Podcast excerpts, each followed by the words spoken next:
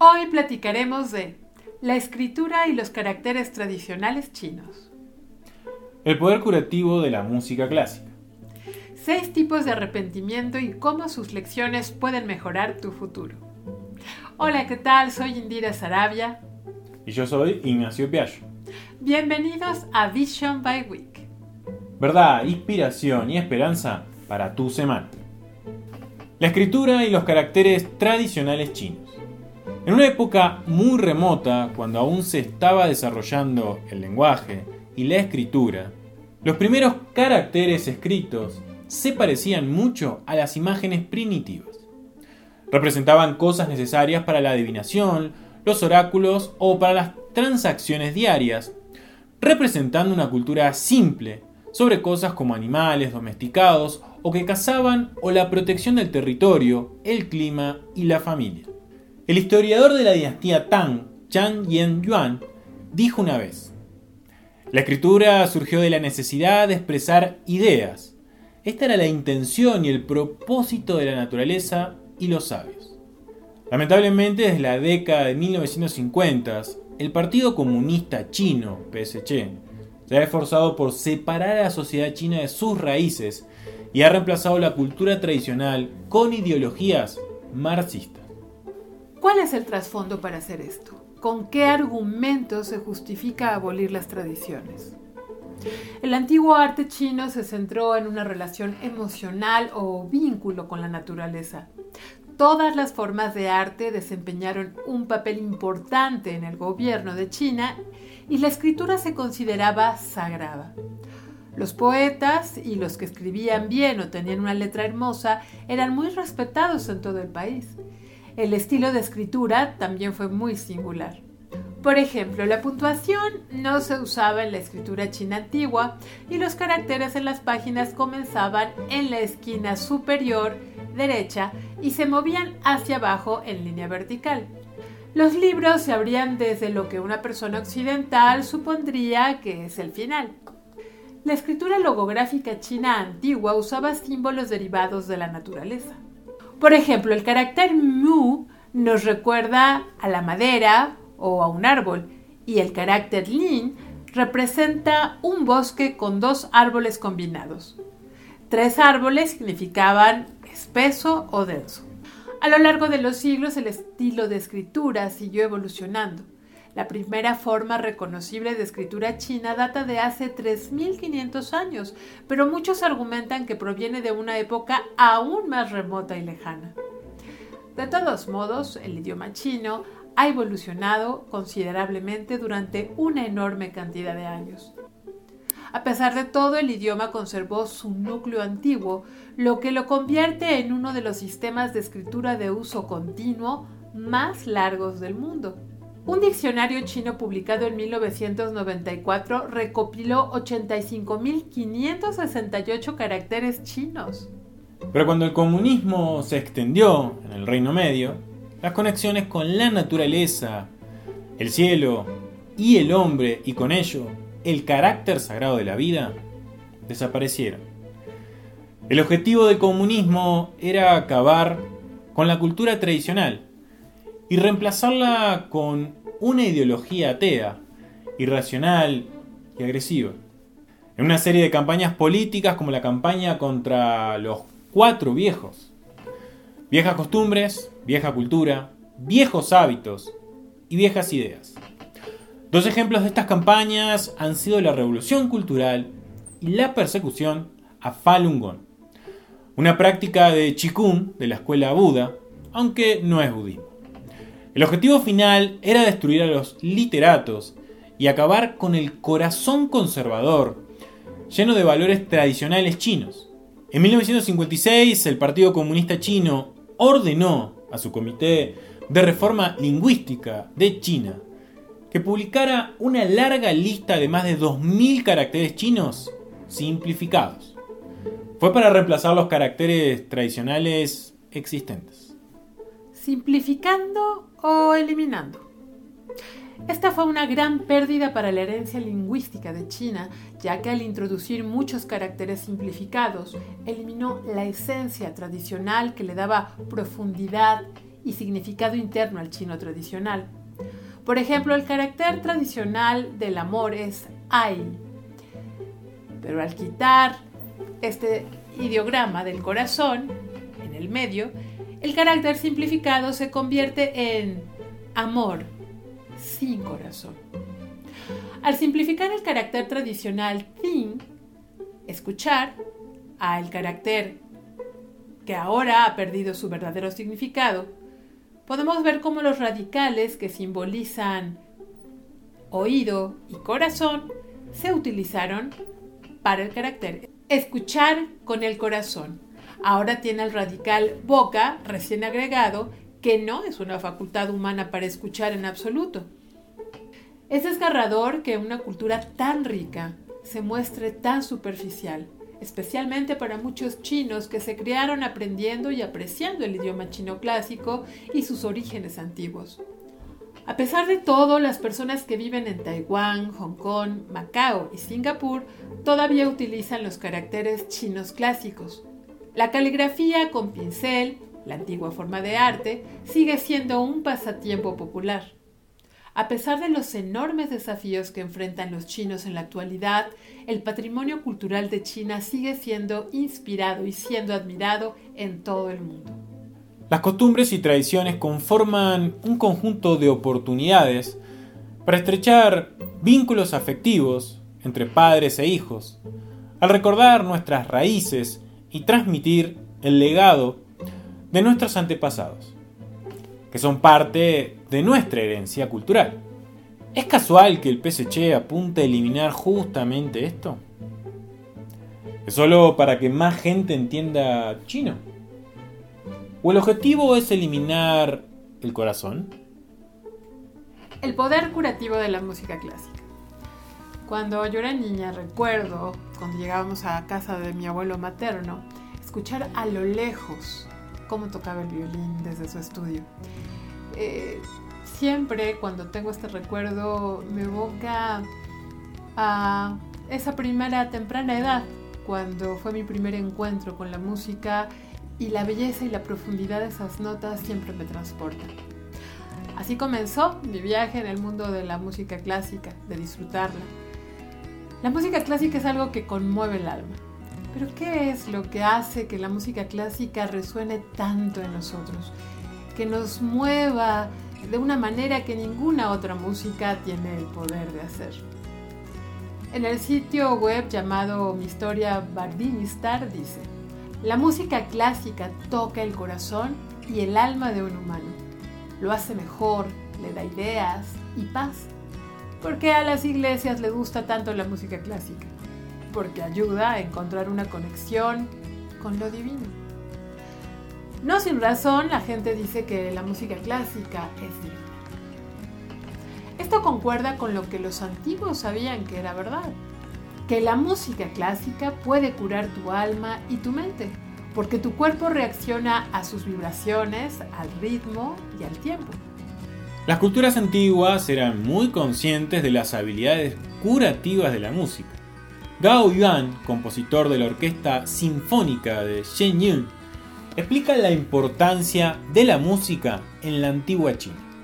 Y dice, Nuestros antepasados creían que la música tiene el poder de armonizar el alma de una persona en formas que la medicina no podía. En la antigua China, uno de los primeros propósitos de la música fue la curación. El ideograma chino carácter para medicina en realidad viene del carácter para música. Curiosamente, este carácter también está relacionado con la palabra felicidad. Dimitrios Dermencioglu, en el sitio Uplifters, explica cómo se relacionan las dos.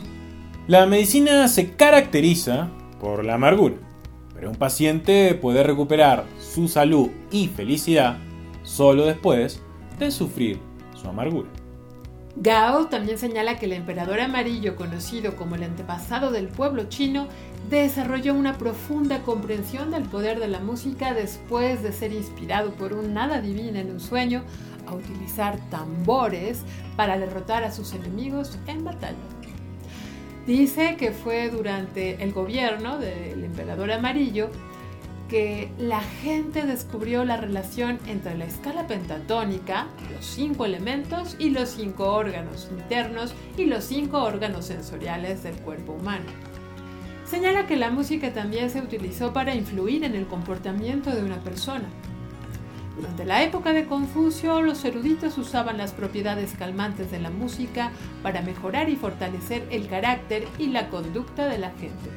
La medicina moderna está redescubriendo los muchos beneficios para la salud de la música, y en particular los de la música clásica. Hoy en día, varias instituciones médicas prominentes incorporan la música en sus planes de tratamiento.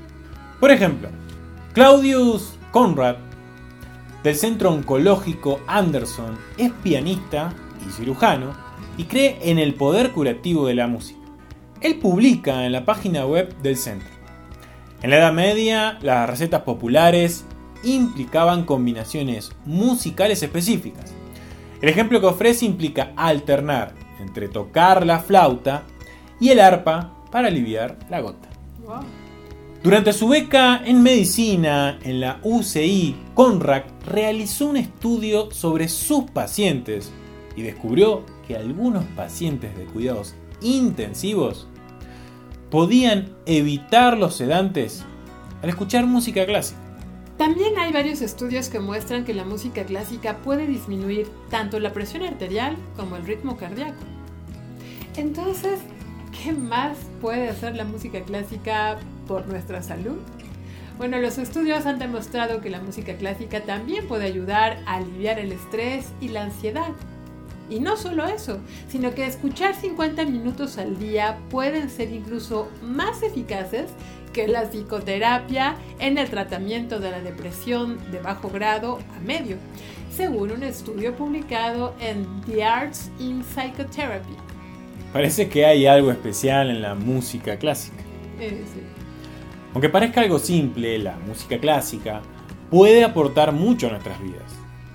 Incluso los compositores reconocieron que había más en su música de lo que se veía a simple vista.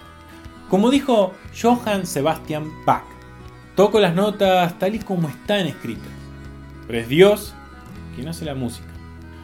Ludwig van Beethoven concordaba diciendo, la música es el lenguaje de Dios, así que ¿Por qué no aprovechar esta fuente de alegría enviada desde los cielos?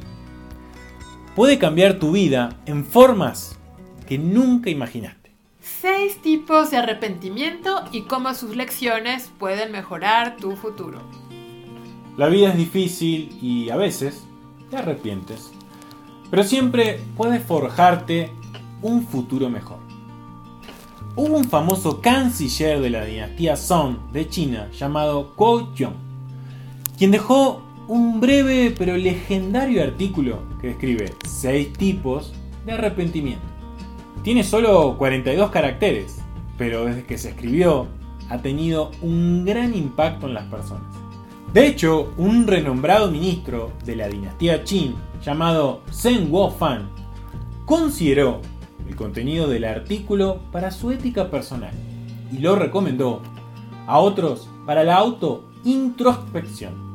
El arrepentimiento número uno es el arrepentimiento por hacer cosas poco éticas cuando se tiene poder. Los que están en el poder deben servir a los demás en lugar de a sí mismos. Muchas personas que acceden a puestos ejecutivos u oficinas de alto rango tienden un estándar moral genuino al comienzo de sus carreras. Pero una vez que no logran resistir la tentación y se desvían, enfrentan un final muy triste. Cuando se revela un escándalo es demasiado tarde para que la persona se enmiende y arrepienta. 2. El arrepentimiento que surge al ser derrochador cuando se tiene dinero.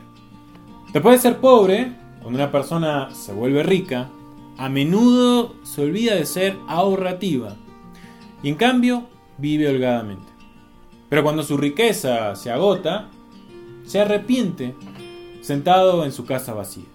Una persona sabia debe practicar una buena administración financiera, teniendo en cuenta los días de lluvia y ser diligente y ahorrativa para que su familia prospere.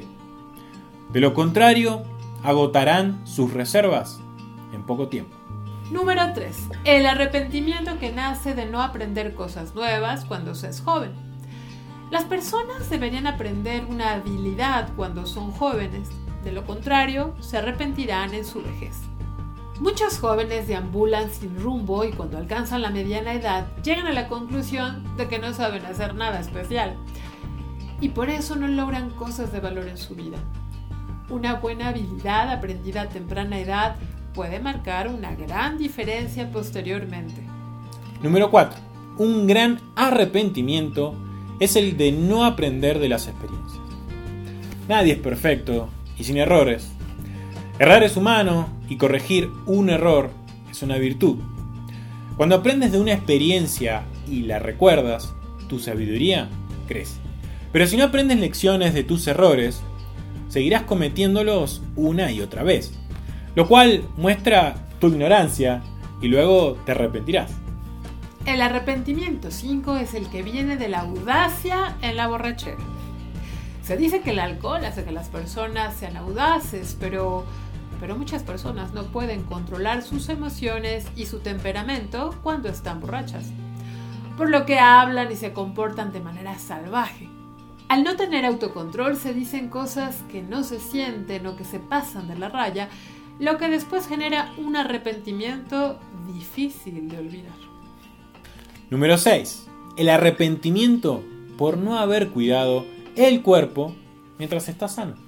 Si la gente no valora estar sana y no logra mantener su salud, la enfermedad puede azotarla como una tormenta repentina. Las personas deben tener cuidado al trabajar horas extras porque pueden agotar el cuerpo.